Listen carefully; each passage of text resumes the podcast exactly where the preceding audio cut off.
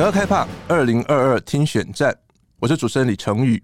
联合报数位版推出九合一大选专区，联合开帕也首度尝试邀请资深政治记者定期在空中陪你聊选情。这期节目，我们来聊民调。大家都说现在打选战，无论是政党还是派系，必须具备四个标准配备，包括辅选团队、公关公司、网军，还有民调公司。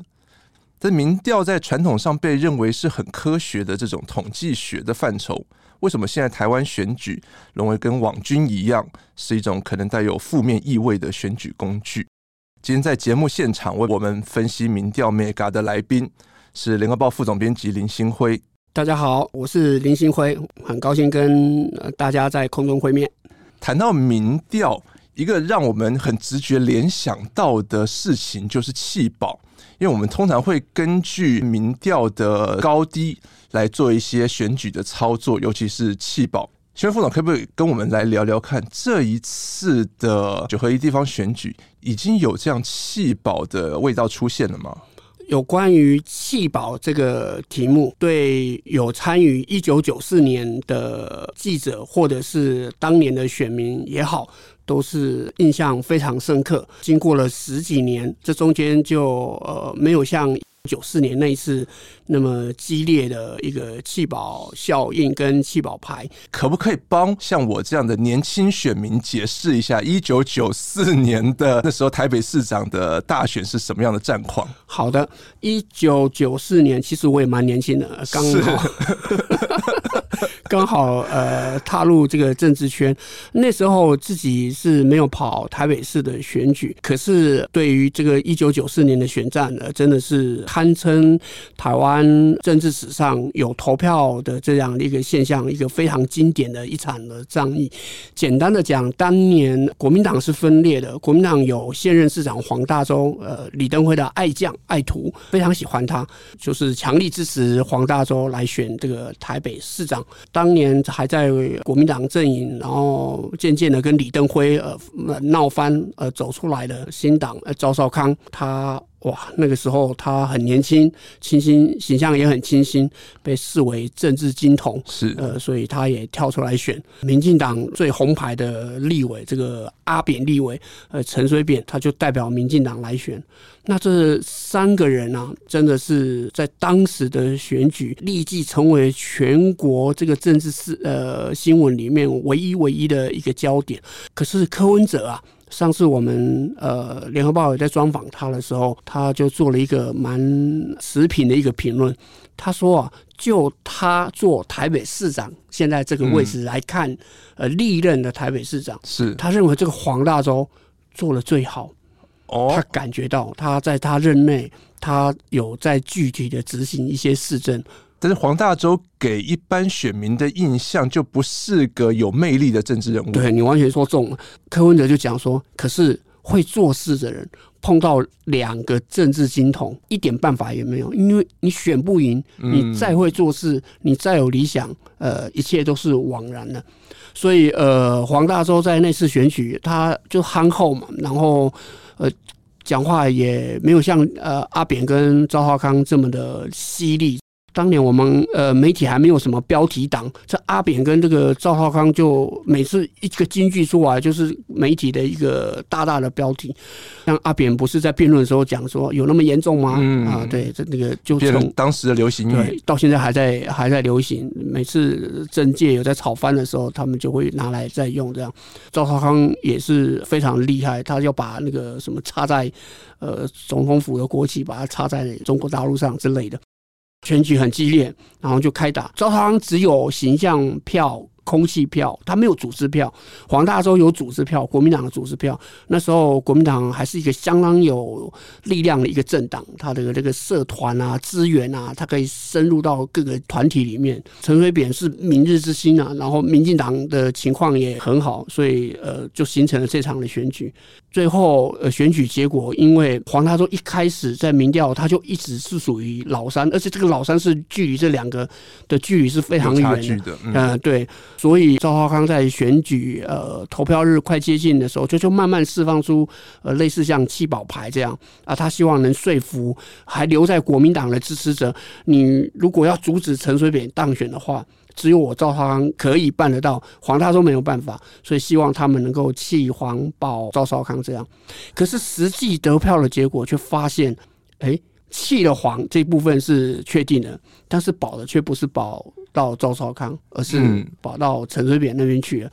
在选后就有很多有关于这个弃黄保扁这个俄语就跑出来了。呃，事实也证明黄大洲以国民党的一个。在台北市的基本盘，那不应该那么低。那时候黄大洲，我印象中好像是二十几趴出头而已，不应该那么低。国民党至少有三成五到四成的基本势力，很大的一个板块，它的选票流向是有挪到阿扁身上，所以呃，当年的情况就产生了。呃，赵少康他就是因为在弃保效应之下，他也是一个牺牲者。最可怜的当然就是被弃的黄大洲。那如果对应到。今年的选举同样都是三角都的情况，今年也刚好有三组人：民进党的陈时中、国民党的蒋万安，然后再加上呃，他没有对无党籍，他没有挂民众党，但是大家知道他就是呃民众党的黄珊珊，就无党籍的黄珊珊，这三个人来来选这样。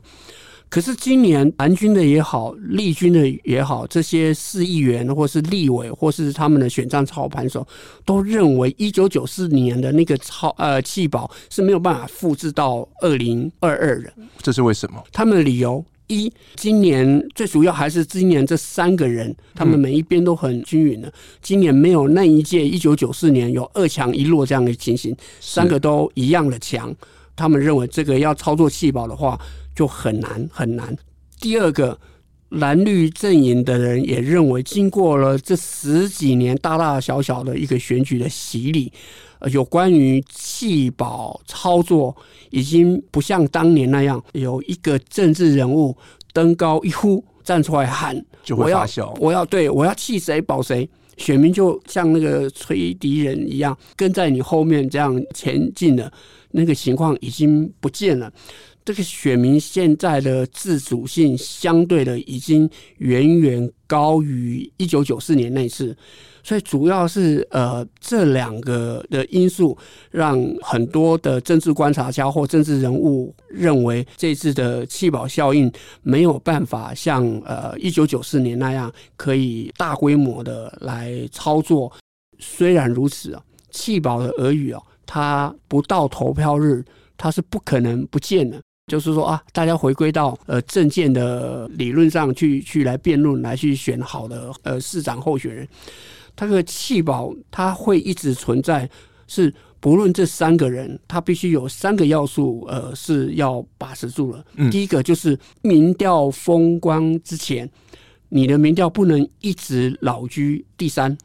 如果太弱的话，就会被人家气。对，或者是呃，他虽然居老三，离第一名、第二名都在，比如说在误差范围内，或不到五个百分点，但是他因为都居老三，我们媒体在报道的时候就会谁谁第一嘛，谁第三这样。如果你一直没有办法扭转你是老三这样的一个印象的话，他会不会在投票的最后的关键二十四小时或四十八小时，有一些选民？为了不喜欢另外一个人当选而去进行自主性的进行弃保，那是不无可能的。所以他们要努力的避免在民调封关之前一直居老三这样。所以这也是黄珊珊阵营他们现在比较小心，也在注意这个选战观察的一个部分。第二个就是，呃，一九九四年的那个弃保，在相当程度上。你要一个组织性的一个票源的大规模的挪移，它是要由上而下来操作的，很难用选民自主的，就是进行去弃保，这个效用会比由上而下呃操作还来得小。简单的讲，就是当年国民党一边就会认为说，呃，不能让在政治光谱上。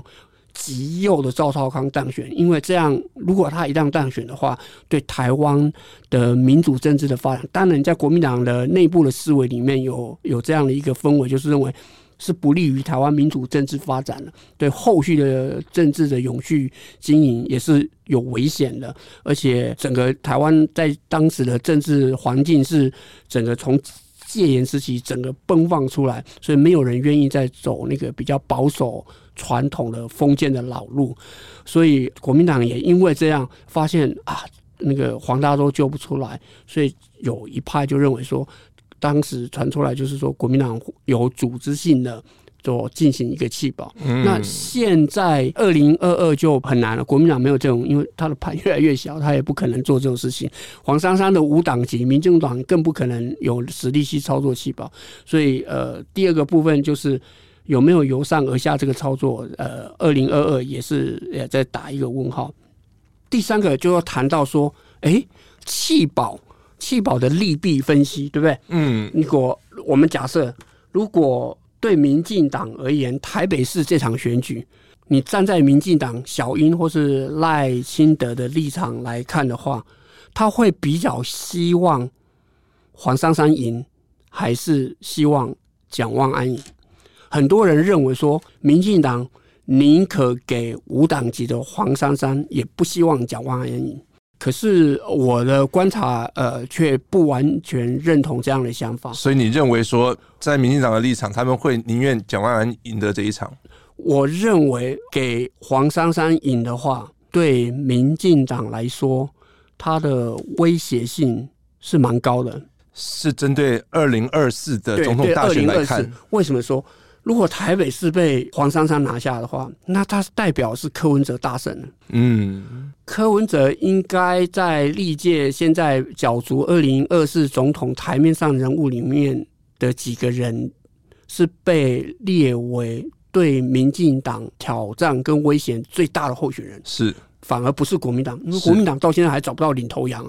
国民党能打二零二四是谁？没人知道，除了侯友谊，呃，在他竞选总部成立的时候，呃，跳出来表达说勇于承担，绝不回避。但会不会是侯友谊，到现在也不知道这个答案。但是，一旦柯文哲把台北市拿拿下来的话，那个政治氛围的变化就会变成很恐怖。相对弱势的国民党，他要不要？跟柯文哲寻求最大在野联盟的合作，来共同面对主要敌人民进党，那个都是值得观察的。嗯、所以我个人认为，对民进党来说，或是对小英来说，他不会太乐见让黄珊珊当选，因为这会牵动到对，就会牵动二零二四的一个大的一个布局。蒋万安当选的话，国民党把台北市收回来，国民党气势就会大胜了。我跟你讲。有一位国民党籍中部的重量级立委，他就跟我们讲说，即便是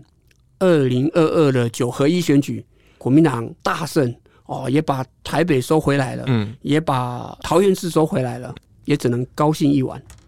因为到二零二四，他自己根据他在最近自己不断的做的委托人家自己的一个民调，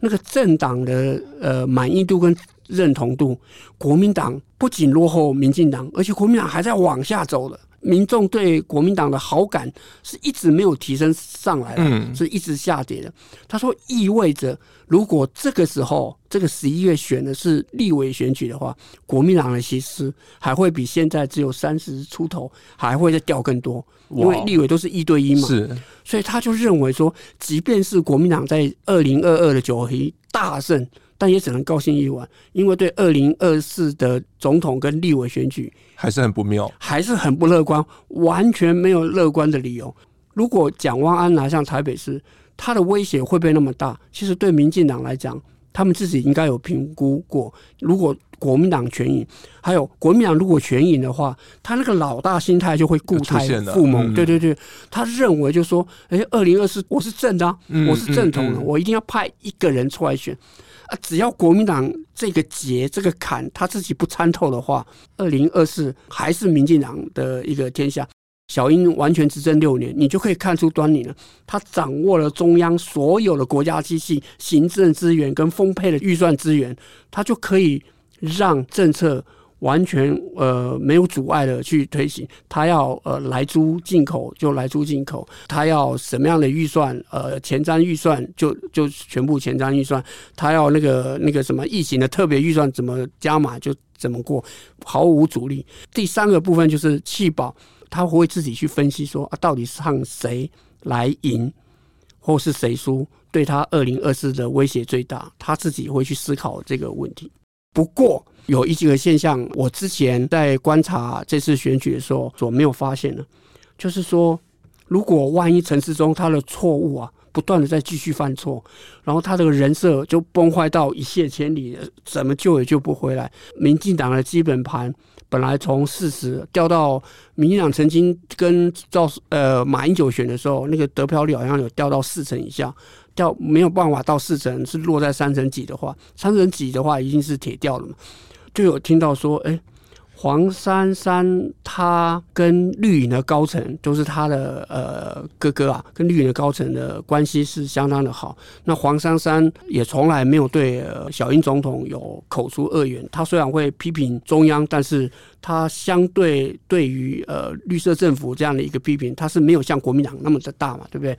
然后再加上黄珊珊，他是新党、亲民党，然后无党，他本身的色彩呃跟国民党也没那么的浓，所以呃就有一种耳语说，哎，也许如果万一阿中部长扶不上来，他一泻千里的话，也不排除说，哎，你怎么他们那些那些我们采访的人就访问我们记者说，你怎么？不知道绿营会去暗地资助黄珊珊上来，我们也听过这样的一个，啊、这个好阴谋论，对对，好阴谋论。所以，但是我们现在还是保持着比较谨慎的态度，会再呃继续的观察。总而言之，这次台北市长选举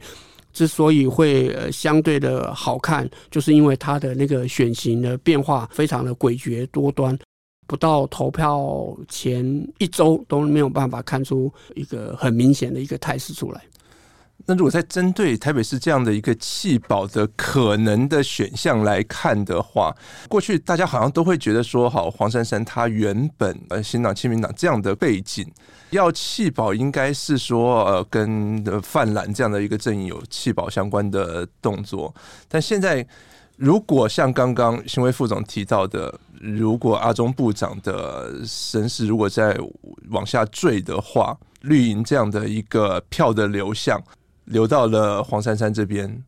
原本可能会投给黄珊珊的泛蓝的那一部分的选民，他们会因此而有所松动吗？陈宇这个角度，呃，也刚好是我们这次巡回的时候也有呃听到的，就是深蓝的人，呃，我认为他虽然不满意蒋万安，但是他们对国民党的那个信仰，不是我们可以去左右改变的。我觉得深蓝的这一块去挺呃蒋万安，基本上是呃不会悬念，对，没有悬念的。但是呃，确实也有听到很多呃比较浅蓝的呃基层声音，就认为说这个蒋万安就很不接地气嘛，然后他感觉的那个做市长的样子也没有像黄珊珊这么勤快，然后黄珊珊的人设他也很符合中间选民的口味，呃，所以也有这样的一个声音，就是说，哎，万一就是陈时中仍然维持。住那个民进党这个四成的基本盘，但是那个蒋万安又没有很明显的大幅的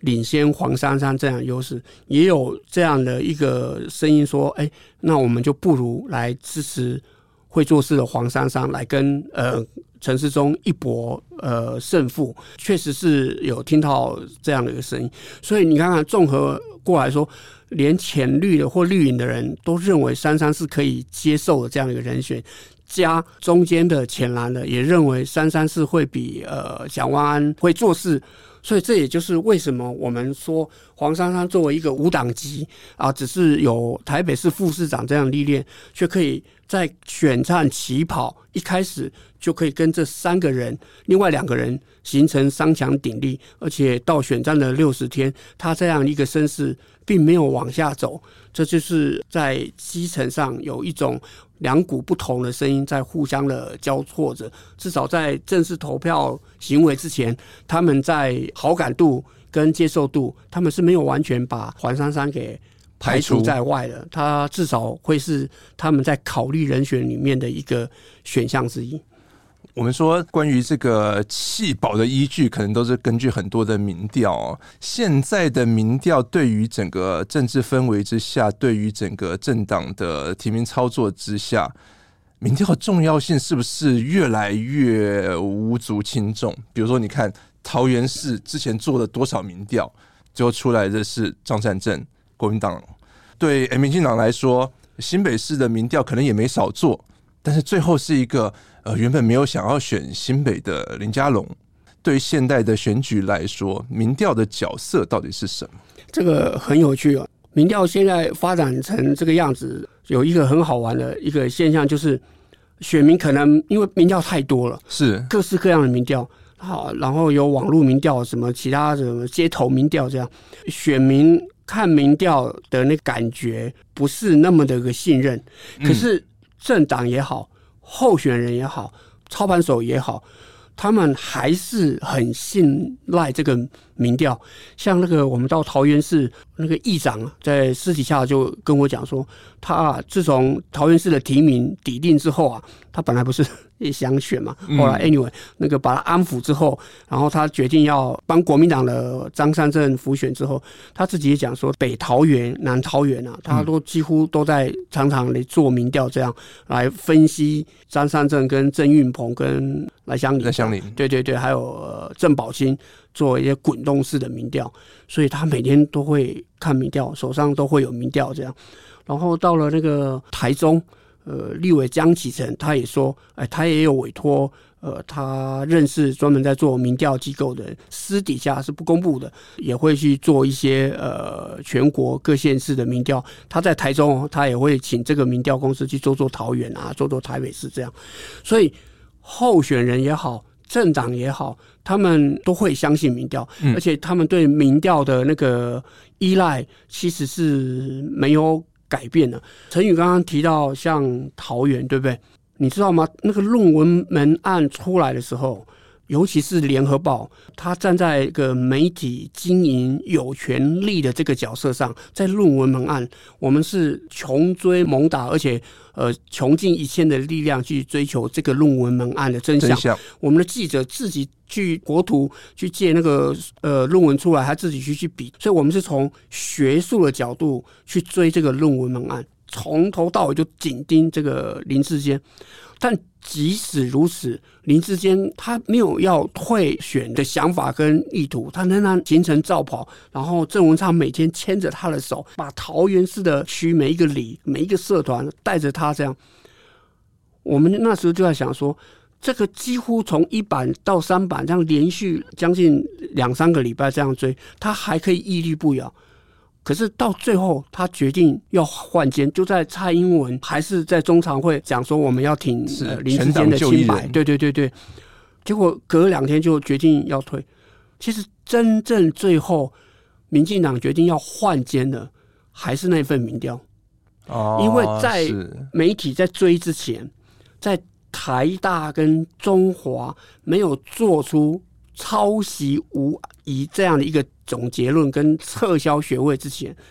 他们做的民调，林志坚还是领先张善政，所以有这个底气挺下去。他们就认为说我，我我只要赖下去，没关系，笑骂由由你们来，你们媒体再怎么监督都没关系，我只要最后能拿下政权的话，能守住桃园市的话，我就赢了。嗯，可是，一直到整个那个两个学校做出这个论文抄袭的裁决之后，那个就逆转了。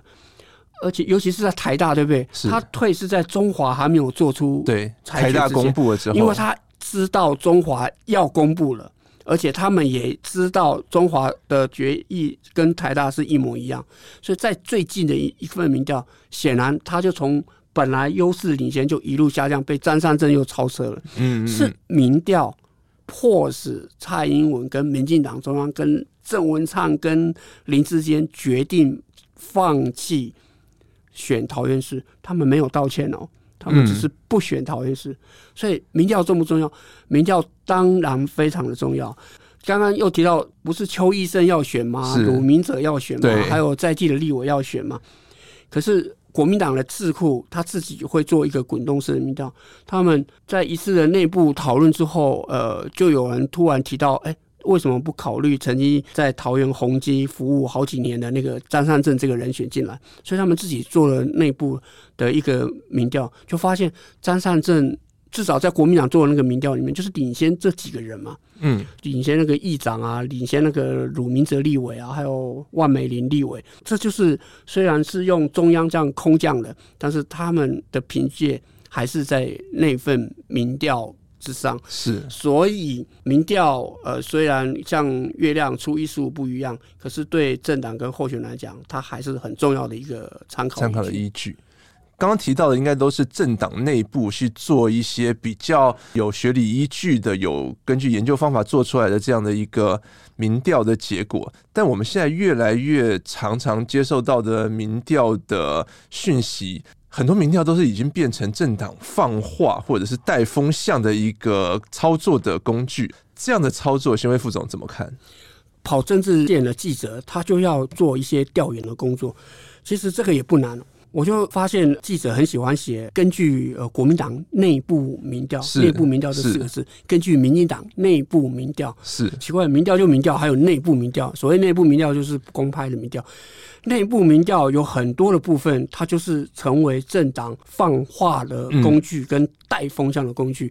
为什么我觉得内部民调的那个呃它的真假呃选民要抱持很大的一个存疑心的原因是在于。二零一八年了，我有注意到那个苏贞昌跟侯友谊要竞逐新北市长，哎，就有一天，呃，选前也是大概在倒数呃两个月，就说，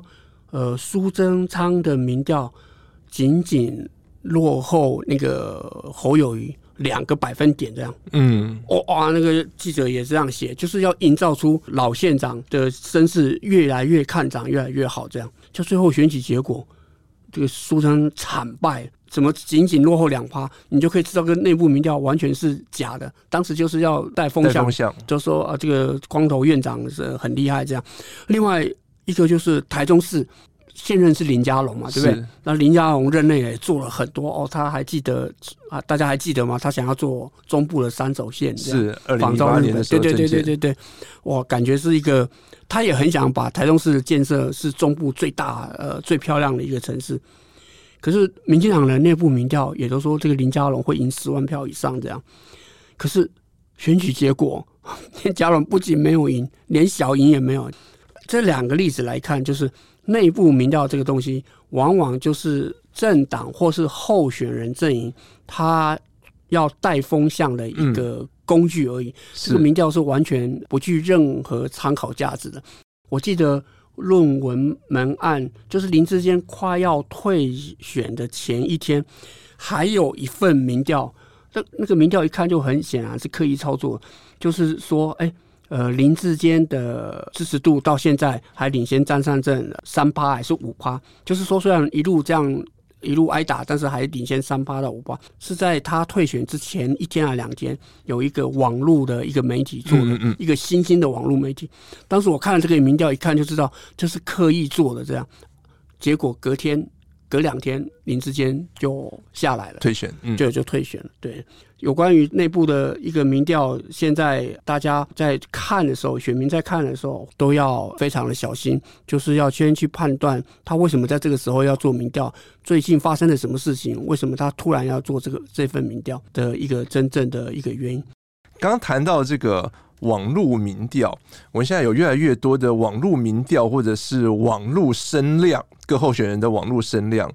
这两个有什么不一样？关于这种网络声量，我们如何去参考或者是解读它？其实声量不代表选票，这个这个道理大家都懂。嗯、网络声量这个是最有名的，大家会会一直开始用，是因为那个。川普对不对？是川普在跟那个希拉蕊竞争的时候，那所有建制派的媒体或者是呃传统派的政治人物一致认为，就说那个希拉蕊应该会赢川普嘛。是，可是川普。后来选举结果就是川普赢啊，那时候就发现说，呃，川普在网络声量很高，很高很高，远远是大于这个希拉蕊的。嗯，而且这些网络的那个媒体对他的支持度也远远是大于希拉蕊。所以这个网络声量跟网络民调也是因为有川普的一个经验，所以我们国内最近也就开始很会在琢磨这一块，对不对？那候选人也是啊，就是很爱做网络声量这样的民调。嗯能能在网络回答这个，到底他是不是真正的在地选民，也都无从去检验。所以，呃，声量一直就是没有办法是。代表真正的一个选票，但是现在没办法，因为要争取曝光了这样的一个机会，所以候选人的小编啊，或是这个现在的新兴的网络媒体，他们就很爱做这一块。但是因为做的人太多了，所以大家就是纯粹是看那个热闹这样。真正会去相信这份民调的人，其实选民也很聪明的，就是就是看看就算了，这样就是当做茶余饭后的一个一个话题。但是真正会去信他人是很少的，媒体是要很谨慎处理。那我要特别讲，我们联合报自己的民调，我一定要讲二零一八那次的一个选举，特别是六都，嗯，直接讲结论，联合报系的民调的六都在当年。是平面媒体里面唯一全全对的，跟开票的结果是完全符合的一家平面媒体。为什么我们这么准？因为联合报很早以前，在两千年以前，他常常被民进党，尤其是民进党或是民进党支持者讲说，他有机构效应，是因为联合报的读者的结构问题，所以会产生一些机构效应。但后来联合报的民意调查，它不是隶属在这个所谓的新闻部之下，它是一。跟独立的独立的单位，呃，对，一个独立的、中立的、客观的单位，我们做民调还要付钱给他，就是要让他 去做这样。然后他们自己对于题目的设定也会有很一套独立的一个一个标准，是我们新闻部没有办法去左右说你要做林星辉赢，然后李成宇输是不可能的。所以就就慢慢的从马英九选举开始这几次大选，联合报的民调的准确率就一直都是。领导各媒体。好，二零一八六都选举，联合报是最早最早，我们讲最精彩的那个台中市跟高雄市，是最早就认为说是那个韩国瑜领先陈其迈，然后卢修燕扳倒那个林佳龙，对。没有人相信的。我们做这份民调的时候，好像还没有那个三山造势还没有完全的整个出来。是韩国瑜那个贪食蛇也没有那个寒流的现象还没有整个形成很大的风暴。那那个卢修院也是啊，卢修院只是一直在讲那个台中的空气这样，但是我们的民调却在很早的时候就预测了这两个地方会翻盘，所以选民或者是我们的听众想要关注选举民调的话，建议大家可以看一看，参考一下联合报的一个民调。刚刚前面讲说啊，民调这么多啊，为什么大家都还相信民调？民调影响选情最有名的例子就是两千年的那个总统大选，嗯、是。那个时候法没有规定说选前几天不准公布民调，嗯嗯，因为后来的那个风光民调在那个年代是没有的。是那一年的选举，大家都知道这个扁连宋又是三角三角都，对对对。当时的国民党一个明日之星，然后又是首都市长，然后又是全国民党的中心少主马英九，在选前他在造势的场合，他跟所有的蓝军支持者喊话。讲说这个老宋出局了，这样根据他们国民党什么内部民调，这样这是非常有名的。这样马英九讲了，不是李登辉讲了。那大家就认为说啊，马英九这么这个这政治乖宝宝，他不会讲谎话嘛，对不对？他讲了一定信啊，所以就产生了这样一个情形。后来在采访宋楚瑜的过程当中，他也曾经透露了这一段。其实那一句话，马英九的那一个民调说，对他最后的选情的杀伤力。是非常大的，因为宋楚瑜就差那么几票嘛，然后所以也有一点这种弃保的意味在。对对对，又弃的不是很干净，就是说本来想要让不挺连的蓝军，然后转而去支持呃宋楚瑜，宋楚瑜对那个那个力量就没有那么多了，所以他气的没有那么干干净净，就是连战在几个呃中南部他的那个盘没有整个大挪移。所以也因为那次这样的一个喊话，所以隔天就阿扁当选，对不对？是马英九又回到广场，又被丢鸡蛋，因为大家都。都，都被骗了，对对对对。那也因为那样，我们后来立法院就修法，做这个。